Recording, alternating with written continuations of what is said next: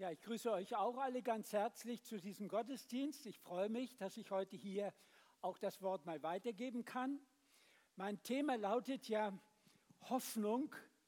Können wir uns auf sie verlassen oder stimmt es wirklich, dass sich unsere christliche Hoffnung erfüllen wird? Zunächst eine Geschichte aus dem Tierreich. Es ist ein Gespräch zwischen einer Libellenlarve, die immer wieder den Drang nach oben im Wasser hatte, und einem Blutegel. Nach manchen Diskussionen sagte der Blutegel, ach, äh, habe ich vielleicht jemals das Bedürfnis gehabt, nach oben, was du Himmelslust nennst, hinzugehen? Wie die Libellenlarve sagte aber, ich habe aber nun einfach mal die Sehnsucht nach oben. Neulich war ich so dicht unter der Wasseroberfläche und da sah ich so einen hellen Schein und eigenartige Gestalten schwebten über mich hinweg. Der Blutegel, der krümmte sich vor Lachen. Ach du fantasievolle Seele, was meinst du wohl? Das sind doch alles nur Illusionen. Das kann es doch gar nicht geben. Ich als erfahrener Blutegel, ich bin schon durch den ganzen Teich geschwommen. Aber ich habe noch nie irgendetwas anderes gesehen. Aber ich habe doch nun mal diese Sehnsucht nach oben. Ach was, Unsinn, Hirngespinste. Das ist alles nichts. Nur was ich fassen und fühlen kann, das ist das wahre Leben. Aber es dauerte nicht lange, da kam der Blut, die Libellenlarve langsam aus dem Wasser heraus. Ihr wuchsen die Flügel, heller Sonnenschein und blaue Himmelsluft umfluteten sie und sie schwamm und sie flog weiter über den Tümpel ihres gegenwärtigen Lebens hinweg. Ja, das hatte sich nun erfüllt was sie früher so dachte. Wer hat nun recht? Die Libellenlarve oder der Blutegel? Ich las vor einigen Jahren in der Zeitung ein Interview, das ist schon viele Jahre her, von dem Thurgauer Altnationalrat Ernst Mühlemann. Ein Interview. Da zitierte er seinen Lieblingsphilosophen Michel de Montaigne. Der sagte, philosophieren heißt sterben lernen. Und der Tod ist todsicher. Danach gibt es sicherlich nichts. Und die Reaktion vom Mühlemann selbst? Darum geht, gibt es im Alter nur eins. Jetzt und heute aktiv leben und lernen und nur nicht zu viel über die Zukunft und über die Vergangenheit nachdenken. Klingt ja scheinbar ganz normal und vernünftig. Doch etwas später stellte der Journalist eine weitere Frage. Sie haben wohl Mühe mit dem Älterwerden nachdem er gesagt hatte, gegen die Alterserscheinung, da muss man kämpfen. Das Alter ist ja wirklich auch eine beschwerliche Sache. Natürlich, viele Ältere wissen um das Alter, dass das manchmal wirklich eine beschwerliche Sache ist. Man kann, und der Mühlemann sagte aber dann, man kann nur damit umgehen, indem man sich Leistungs- Erlebnisse ermöglicht. Für mich sind das Kunstausstellungen oder wie er sagte, das Gespräch, das ich gerade letzte Woche mit dem baden-württembergischen Ministerpräsidenten Oettinger hatte. Das hat mir so richtig gut gefallen. Ist das aber der einzig wirkliche Lebensweg oder richtig zu leben? Und wenn man nun aus gesundheitlichen Gründen sich eben nicht solche Leistungserlebnisse mehr haben kann, wo bleibt dann die Hoffnung? Die christliche Schriftstellerin Pearl Esbach, sie schreibt, Hoffnung, die Hoffnung aufzugeben, bedeutet nach der Gegenwart auch die Zukunft preiszugeben und danach auch das ewige Leben. Ist es also richtig, die Zukunft und die Vergangenheit einfach so auszuschalten, wie Mühlemann das wollte? Man betrügt sich doch dabei selbst, wenn man seine Vergangenheit nicht richtig regelt und Angst vor dem Tod hat und Angst auch vor der Zukunft hat, was alles das vielleicht noch an Unheimlichkeiten bringen könnte. Eigentlich ist das ja nicht sehr verwunderlich, denn die Bibel sagt ja sehr viel über Menschen, die mit Gott nichts am Hut haben, die Gott den Rücken kehren. Da heißt es zum Beispiel in Sprüche 25, Vers 9, die Hoffnung des Gottlosen ist wie ein zerbrochener Zahn. Also wenn ihr mal so zerbrochene Zähne oder Zahnprobleme habt, also ich weiß nicht, wenn das so richtig weh tut, das ist die Hoffnung der Gottlosen. Oder wie ein verrenkter Fuß, wenn man in der Not eine, auf einen Verräter vertraut. Oder Sprüche 11, Vers 23. Die Hoffnung der Gottlosen wird ihr Unglück sein. Oder Sprüche 11, Vers 7. Ihre Hoffnung wird verloren gehen. Und in Hiob 8, Vers 13 und 14, die Hoffnung der Heuchler ist wie ein Spinnengewebe. Psst, weg. Die Menschen schauen oft leider in die falsche Richtung in Bezug auf die Hoffnung. Denkt nur einmal an die Nationallotterie Swisslos. Oder ich habe gelesen, eine, die Superlotterie im Letz, letzte Woche, die hat einen Jackpot von sage und schreibe 160 Millionen Euro. Wow, wer das bekommt. Ja, viele machen sich die Hoffnung, einmal Millionen zu gewinnen oder zumindest einen sehr großen Gewinn zu machen und malen sich schon alles Mögliche aus, was sie mit dem Geld tun würden. Doch die meisten Menschen, die verlieren ja dabei. Sie zahlen ein und zahlen ein und zahlen ein und kriegen doch nichts. Eine leere Hoffnung.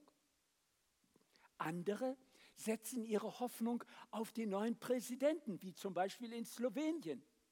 Oder auf einen neuen Politiker, wie bei den, bei den Wahlen jetzt im 22. Oktober hier in der Schweiz. Andere äh, hoffen auf den Sektenführer oder auf den großen Meister, wie es die Esoterik sagt. Andere hoffen, dass sie ihren Arbeitsplatz nicht verlieren oder dass sie sogar Karriere machen. Und wiederum andere hoffen, dass sie gesund werden, obwohl der Krebs schon im Endstadium ist. Mit der Hoffnung greifen wir ja nach etwas, was in der Zukunft liegt. Kein Mensch kann natürlich ohne Hoffnung leben, denn hoffnungslos sein bedeutet ja ganz klar verzweifelt sein.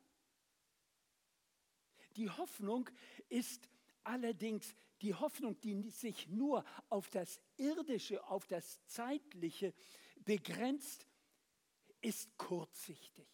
Das muss man schon ganz klar sagen. Hoffnungs, äh, denn eine solche Hoffnung kann ja das Zeitliche, das Vergängliche überhaupt nicht überdauern. Dabei wird mancher wieder enttäuscht. Zwar macht der Tod dem ein Ende, aber was ist denn danach? Wo bleibt der, der Blutegel mit seiner Lebensphilosophie? Die Welt ist nur ein Tümpel und außerhalb von ihr gibt es überhaupt, von ihm gibt es überhaupt nichts. Nun, die Bibel und damit auch der Apostel Petrus geben uns einen ganz anderen Blick auf die Zukunft.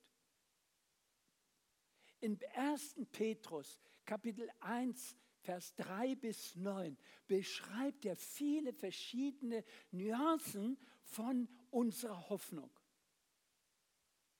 Es geht um die lebendige Hoffnung. Die Hoffnung der Bibel ist ja keine Droge, die den Menschen aufheizen, seine Sinne betäuben und ihn für die Wirklichkeit dieser Welt blind machen kann. Es stimmt schon, wenn Karl Marx mal gesagt hat, Religion ist Opium für das Volk. Er meinte allerdings auch die Christen. Aber sein Blick war ein bisschen sehr beschränkt. Es stimmt, Religion ohne Jesus, Religion ohne lebendige Hoffnung, Religion ohne wahre Erlösung von aller Schuld, das hilft natürlich nichts. Und das bringt dem Menschen auch nichts. Aber Hoffnung wie die Bibel sie darstellt, ist viel mehr. Sie belebt und aktiviert uns. Es ist eine Hoffnung, die Leben schenkt. Eine Hoffnung, die fest und sicher in Gott verankert ist. Und in der Gemeinschaft und der Beziehung zu Jesus verwurzelt ist. Sie, befähigt, und motiviert uns in dieser Welt mit dem langen Atem der Geduld auszuhalten und dran zu bleiben, um die Aufgaben, die Gott uns in dieser Welt stellt, auch auszuführen. Manchmal scheint es ja vordergründig alles hoffnungslos zu sein. Aber mit der Hoffnung, dieser lebendigen Hoffnung, können wir hinübergehen in das Neue. Wie verwandelt nun die Hoffnung unser Leben? Das geschieht dadurch, dass Gott eingreift. Er ist ja die Quelle unseres Lebens. Er hat uns sein Wort gegeben. Und sein Wort ist hundertprozentig wahr. Seine Erlösung stimmt auf alle Fälle. Und sie hat einen ewigen Wert. Davon bin ich wirklich überzeugt. In Hebräer 6, Vers 18 und 19 heißt es, Gottes Verheißungen und sein Schwur gegen uns geben uns als Erben die unumstößliche Gewissheit seiner Zusage. Sie ermutigen und stärken alle, die an der von Gott zugesagten Hoffnung festhalten. Diese Hoffnung ist für uns ein sicherer und fester Anker, der bis in den Himmel, ja bis zu Gott selbst reicht. Und das andere, unser Leben wird durch die Hoffnung verwandelt, durch Gottes grenzenloses Erbarmen.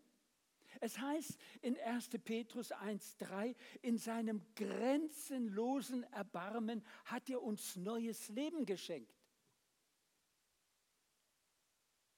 Unsere Sünde stellt sich ja gegen Gott und Gott hätte allen Grund gehabt, uns schon längst zu verurteilen und zu verdammen. Aber das tat er nicht. Es ist Gottes Erbarmen, dass Jesus in diese Welt kam, um unsere Schuld auf sich zu nehmen um uns so ein neues Leben und eine neue Hoffnung und ein sinnerfülltes Leben zu geben. Und dieser Gedanke wird noch vertieft, dass nämlich durch die Hoffnung unser Leben verändert wird, nämlich durch die Auferstehung von Jesus aus den Toten. Vers 3 heißt es, weil Jesus von den Toten auferstanden ist, haben wir die lebendige Hoffnung auf ein neues, ewiges Leben. Nicht nur auf ein paar Jahre, auf gute Gesundheit, auf ein neues, ewiges Leben. Seine Auferstehung bewies eben, dass sein Opfer am Kreuz von Gott angenommen worden war und dass unsere Sünden wirklich vergeben werden. Und Gott ist auch fähig, uns durch, dadurch ein verwandeltes neues Leben zu geben und da hineinzubringen und die Ewigkeit mit ihm in seiner Herrlichkeit zu verbringen. Wenn ich daran denke, dann muss ich sagen, das ist irgendwie ganz fantastisch. Und das freut mich immer wieder neu, wenn ich daran denke. Ihr Lieben, das ist ja möglich, weil durch sein grenzenloses Erbarmen und durch die Auferstehung von Jesus von den Toten das überhaupt bewirkt werden konnte.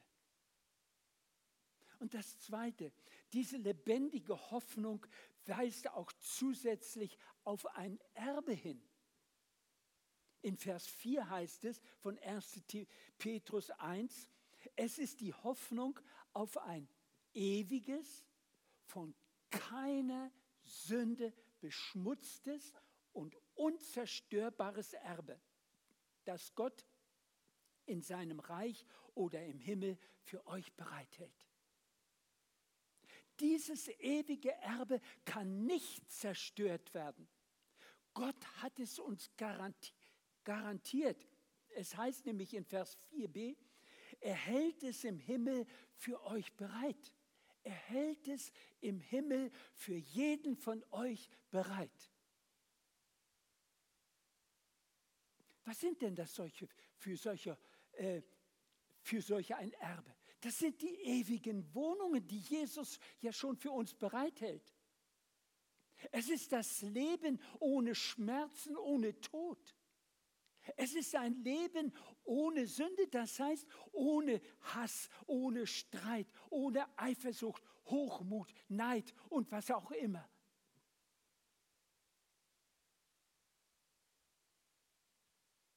Bis dahin wird euch Gott in seiner Herrlichkeit, in seiner Allmacht bewahren, weil ihr an ihn glaubt. Glaubst du das? Wenn ja, dann stimmt es ja auch für dich. Wer hätte das gedacht? Denn manchmal fühlen wir uns doch selbst als große Versager, dass wir nicht genau den Wegen, die Jesus uns eigentlich aufgezeigt hat, nachfolgen. Und dann sind wir manchmal am Boden zerstört. Gott aber steht zu seinem Wort. Er bewahrt dich. Er steht hinter dir. Und das darfst du annehmen. Dieses Erbe ist unzerstörbar. Und dann fügt der Petrus noch hinzu in Vers 5b, am Ende der Zeit werdet ihr selbst sehen, wie herrlich das unvergängliche Leben ist, das Gott für euch heute schon bereithält. Also ihr werdet das selbst sehen. Ich werde es auch sehen.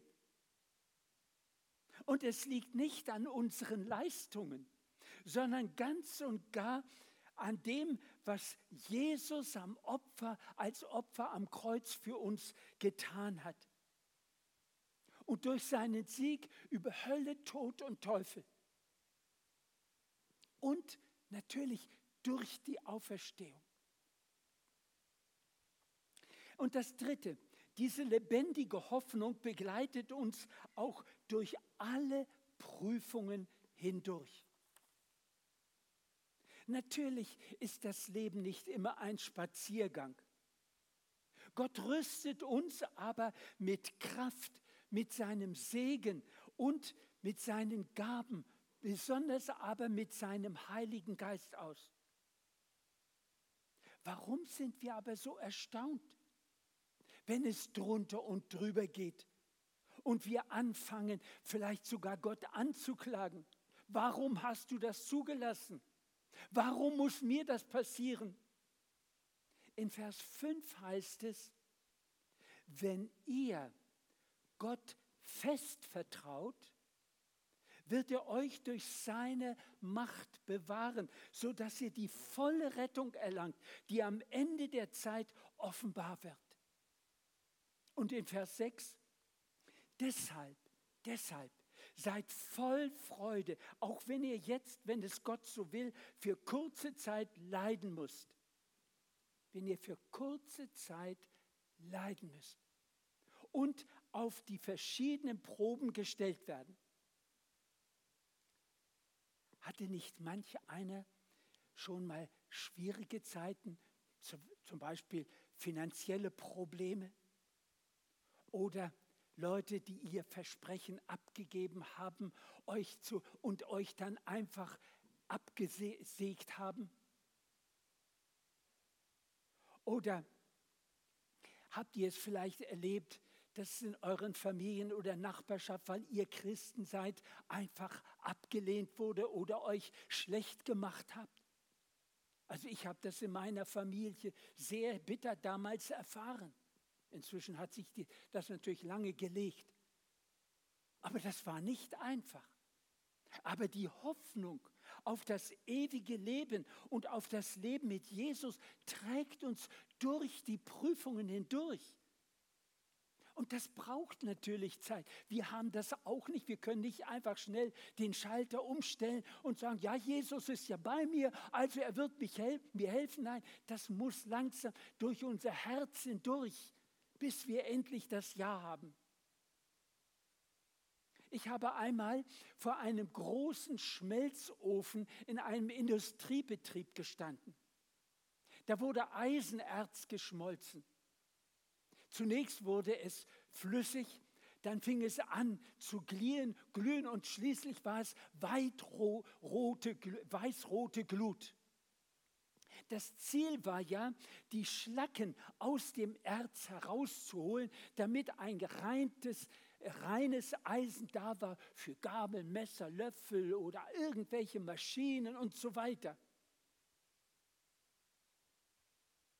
Als Menschen können wir es auch nicht leichter haben, für die, um für die Herrlichkeit vorbereitet zu werden. Wir müssen auch wie Eisen oder wie der Petrus das nachher ein Vers später sagt, gereinigt werden und geläutert werden, um alle Schlacken auszuscheiden. Es geht nämlich um die Sündenschlacken, die wir ja ständig in uns mit herumtragen. Wir müssen von denen befreit werden.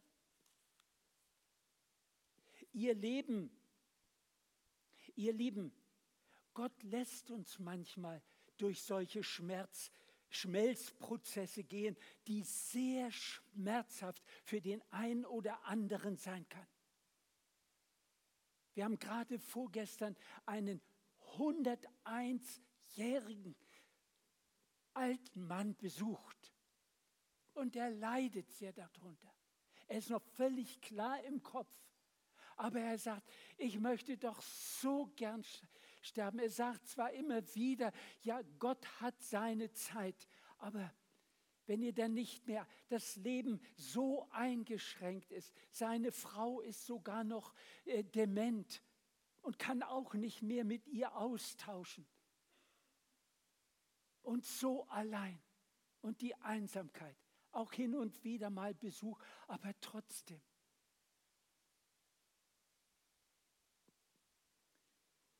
Es wird in Vers 7 heißt es aber, so wird sich euer Glaube bewähren und sich wertvoller und beständiger erweisen als pures Gold, das im Feuer vollkommen gereinigt wurde. Wir werden dann auf die Zukunft anders zugehen. Das scheint zwar hart zu sein, doch die Krankheiten, die eben die Kraft wegnehmen, persönlicher Verlust von sehr lieben Menschen äh, oder das Mobbing in der Schule oder im Betrieb, um uns gebraucht Gott, um uns zu reinigen, um uns vorzubereiten für die Ewigkeit. Fragt also nicht so schnell, warum ihr es so schwer habt, sondern mitten in all diesen Enttäuschungen und Prüfungen des Lebens sagt, lieber, Gott macht mich bereit für die Herrlichkeit in all dem Leiden. Gott macht mich bereit für die Herrlichkeit. Wir haben Jesus nicht mit unseren physischen Augen gesehen, aber mit unseren Glaubensaugen merken wir, wie er uns die Hoffnungsflammen in uns anzündet und dann einen neuen Blick schenkt. In Verse 8 und 9 heißt es dann schließlich, wir dürfen uns unbeschreiblich auf den Tag freuen, an dem er wiederkommt, weil wir dann für alle Ewigkeit gerettet sind. Und worin zeigt sich das? Wir brauchen nicht mehr unter dem Bösen, das wir selbst zum Teil verursacht haben, leiden. Gott gibt uns, wenn wir uns dazu stellen und es Jesus auch bekennen, die nötige Zukunftshoffnung.